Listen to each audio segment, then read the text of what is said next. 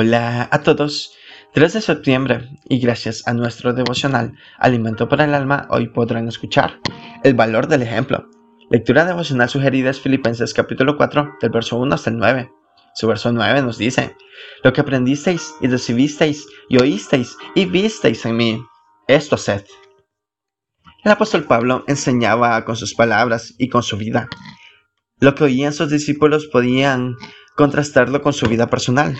Escribiendo a la iglesia en Tesalónica expresó, vosotros sois testigos, y Dios también, de cuán santa, justa e irreprensiblemente nos comportamos con vosotros los creyentes. Y os encargábamos que anduvieseis como es digno de Dios, que nos llamó a su reino y gloria. A los cristianos en Corinto les manifiesto. Por tanto, os ruego que me imitéis. Sed imitadores de mí, así como yo de Cristo. El Evangelio que Pablo predicaba era una verdad que se podía vivir y lo demostraba con su conducta. Los cristianos que lo conocían eran testigos de su vida piadosa. Algunos cristianos malintencionados le cuestionaban y lo criticaban diciendo que engañaba a las personas con doctrinas falsas y que su interés era sacarle dinero a la gente.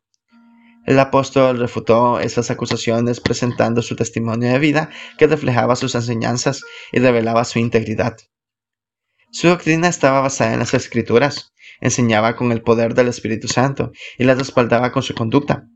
La doctrina era verdadera y era práctica. No eran meras palabras que entretenían o engañaban a las personas, sino que realmente era poder de Dios para salvación.